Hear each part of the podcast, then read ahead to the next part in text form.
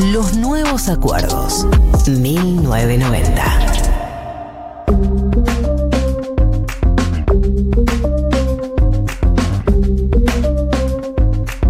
En la madrugada del 14 de septiembre del 2002, Ezequiel de Monti, que era un joven de 19 años, estaba volviendo con sus amigos Julio Ismael Paz y Claudio Maciel de salir por la noche eh, en Panambí, Constitución.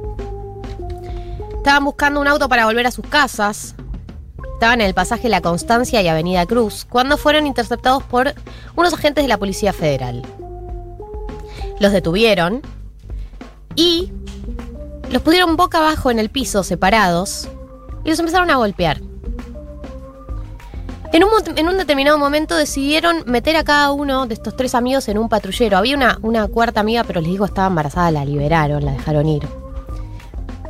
Pero estos tres amigos lo metieron a cada uno en un patrullero y en caravana lo llevaron hasta la orilla del riachuelo, a la altura del puente Uriburu. Durante el viaje, los policías que iban con, con Julio Ismael Paz le preguntaron, ¿sabes nadar? A lo, a lo cual él respondió que no y le dijeron, bueno, ahora vas a aprender. Esta es una de las cosas que declararon las víctimas después en la causa. Cuando llegaron al riachuelo, Ezequiel y sus dos amigos fueron rodeados por los policías que siguieron pegándoles, gritándoles y amenazándolos. Cuando los bajaron de los autos, les decían cosas como ahora van a sufrir, ahora los vamos a matar. Eran las 5 y 40 de la madrugada. Los llevaron hasta la orilla del riachuelo y los fueron empujando uno a uno al agua.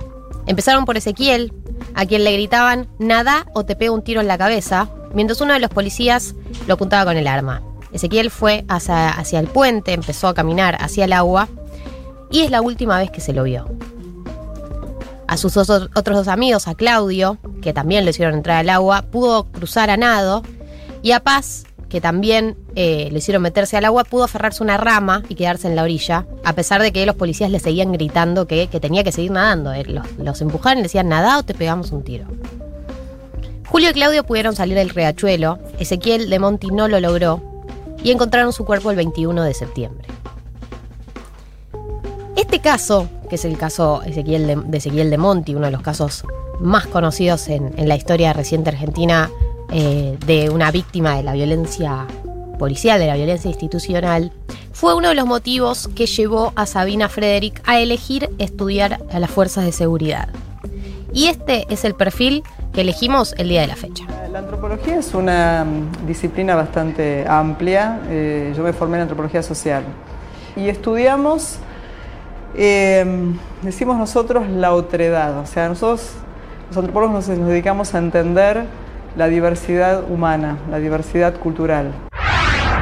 Cuando yo voy a un, un despliegue de la gendarmería, me conocen y ellos saben que yo los conozco también. Vos dirías que sí, que en su mayoría te respetan. Yo creo que respetan eh, la autoridad que da el conocimiento de cómo funcionan, cómo piensan, cómo ellos ven las cosas.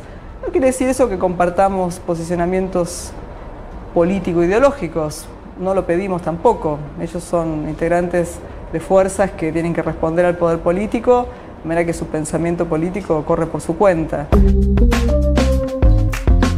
Sabina Frederick es la ministra de Seguridad de la Nación. Entró a este puesto con el gobierno de Alberto Fernández. Es licenciada en Ciencias Antropológicas de la UBA. Se especializó en planificación y gestión de políticas sociales.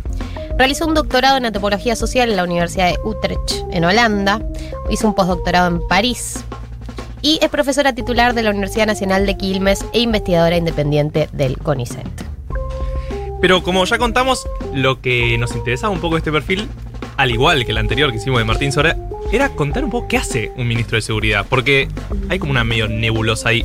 Y básicamente el Ministerio de Seguridad es bastante nuevo. Y eso un poco también delimita como el hecho de que nosotros no sepamos muy bien qué hace un ministro de seguridad. Eh, El ministerio se creó en diciembre de 2010 en la gestión de Cristina Fernández de Kirchner. Antes dependía del Ministerio Interior, históricamente. Cristina lo pasó a justicia durante su presidencia y después directamente lo escindió, digamos, y creó un ministerio propio. La primera ministra fue Nilda Garré. Eh, ustedes sabrán quién es, la conocerán, que antes había sido ministra de Defensa. A mediados de 2013 asumió Arturo Poricelli, duró seis meses nada más, y después en diciembre de 2013 asumió María Cecilia Rodríguez. Estuvo ahí hasta final de 2015 y ahí asumió la ya conocida por todos Patricia Bullrich, que estuvo los cuatro años de gestión de Cambiemos. Y en diciembre de 2019 asumió justamente Sabina Frederick, de quien vamos a hablar. O sea, no hubo tantos ministros de seguridad en la historia argentina. Y hay algunos bastante desconocidos, como justamente Arturo Pichelli y María Cecilia Rodríguez. Digo, en el, en el ámbito se tiene más a Nilda Garré, Patricia Bullrich, ¿no? Y justamente Sabina Frederick. ¿Pero qué hace un ministro de seguridad? Bueno, básicamente tiene a su cargo la Policía Federal Argentina, la Policía de Seguridad Aeroportaria, la Prefectura Naval, la Gendarmería y el Consejo Federal de Seguridad Interior. O sea, básicamente se encarga de la seguridad interior mientras el Ministerio de Defensa se encarga de la seguridad exterior. Bien.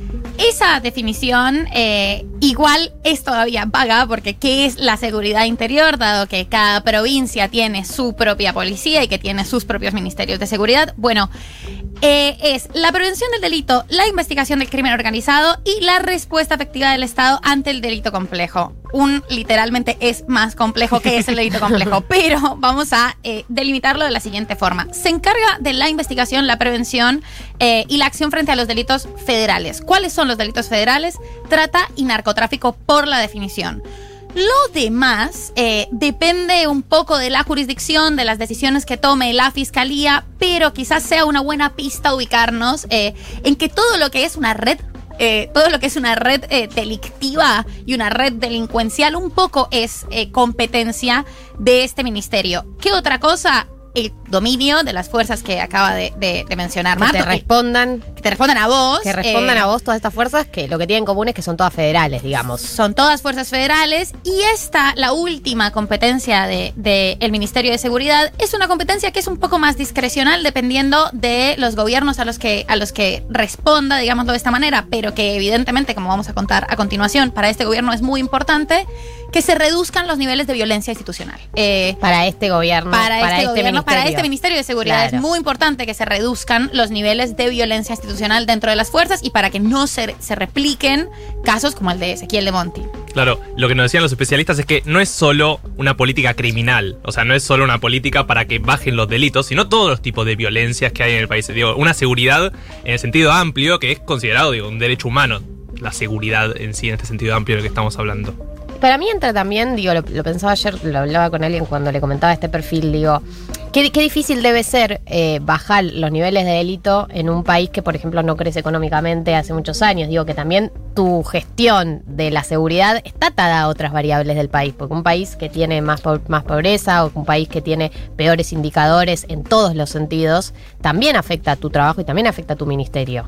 Digo, como no es un trabajo completamente independiente de cómo le van a los otros ministerios. No, sobre todo de si se piensa la seguridad también como una cuestión integral de no solo menos crimen, sino entender que el crimen también es muchas veces consecuencia de un empobrecimiento y una situación social más compleja. Hay algo súper interesante de este ministerio en particular que tiene que ver con respecto a la política frente al narcotráfico, eh, y es que según las fuentes que consultamos, hashtag fuentes, Hashtag nuestras fuentes. Nunca nos las creemos mucho, ¿no? Como decimos, hashtag fuentes. Las boludeamos. Esa Pero gente, son es gente que ¿eh? nos dedica tiempo. No, no, hablamos Aparte- con gente. Yo, yo sé que no pasa, hablamos con gente de primer nivel, de las primeras líneas del gobierno. Nosotros, hashtag nuestra fu- sí.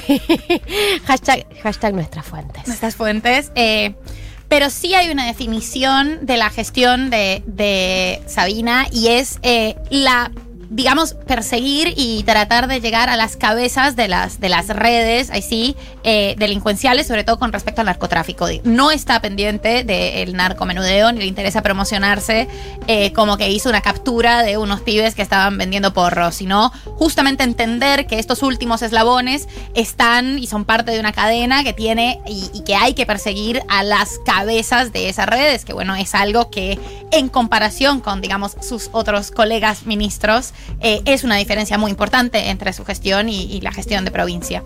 Una de las críticas que se le hace a, a Sabina Frederick es, bueno, esto de, bueno, vos venís del palo de la academia y hay algunos ministerios donde se necesita gestión, se necesita barro, se necesita gente con expertise en el barro de ese área. Bueno, la realidad es que, digo, si bien yo no sé qué es lo que se necesita para ser un buen ministro o ministra de seguridad, eh, el, el trabajo académico de Sabina Frederick no tuvo que ver tanto con leer textos, que seguramente también lo hizo, sino con el trabajo de campo. Ella, entre el 2005 y 2008, fue directora del Departamento de Ciencias Sociales de la Universidad Nacional de Quilmes y eh, cuando empezó a estudiar a la Fuerza de Seguridad, su primer trabajo de campo fue con la policía de la provincia de Buenos Aires durante la gestión de Arlanian, que es la gestión de Arlanian, una de las gestiones, digamos, bien recordadas o, o que tiene mayor consenso con respecto a la gestión de la policía bonaerense. Recorrió todas las unidades del ejército del país, participando también para explorar qué es lo militar en la Argentina. Eh, en el 2009 entró al Ministerio de Defensa de la Nación, dirigido por Neil Lagarré, y estuvo en la Subsecretaría de Formación. ¿Qué quiere decir? Que ella fue una de las personas que armó la escuela de formación de las fuerzas de seguridad y es la formación que sigue vigente al día de hoy, digamos. Eh, dirigió el área de formación de, la, de oficiales de las tres Fuerzas Armadas y es el programa que está vigente. En 2012 fue designada directora del doctorado en Ciencias Sociales y Humanas de la Universidad Nacional del Quilmes, que estuvo hasta ahí hasta el 2015 y tiene distintas publicaciones que eh, se especializan en caracterizar el mundo militar y el policial. A mí hay un tema, uno de los temas de investigación de Sabina Frederick, que me parece interesante, que tiene que ver con las subjetividades de las fuerzas de seguridad, con cómo perciben los integrantes de las fuerzas de seguridad, las opiniones que hay sobre ellos, cómo se autoperciben. Eh, y, ella tiene este discurso que nosotros lo tenemos medio asociado a Patricia Bullrich, pero que es previo, que es el discurso de no hay que asumir la culpabilidad de la fuerza de seguridad a priori, ¿no? Como eh, en la nación argentina, muchos de nosotros en los yo me siento incluida en ese grupo por la experiencia que hay la fuerza de seguridad y, los tantos casos que hay. Siempre que hay un, caso de violencia y hay un, integrante de cualquier fuerza de seguridad involucrada, una tiende a pensar que se habrá zarpado, algo hizo. Y hay una línea que es, si partimos siempre de la culpabilidad de estas personas, es muy difícil que integren nuestra sociedad en paz, que dialoguemos en paz, que podamos tener un, un buen trato. Eh, Patricia Bullrich tenía como la versión más eh, demagoga de este discurso de tipo, yo los banco, no voy a Sí, tirar me un gendarme por la ventana, ¿se acuerdan? Se Me vestía. he visto como ustedes, no voy a tirar un gendarme por la ventana, ¿se acuerdan que cuando dijo eso en el caso Claro. Maldonado, de yo los voy a defender a muerte?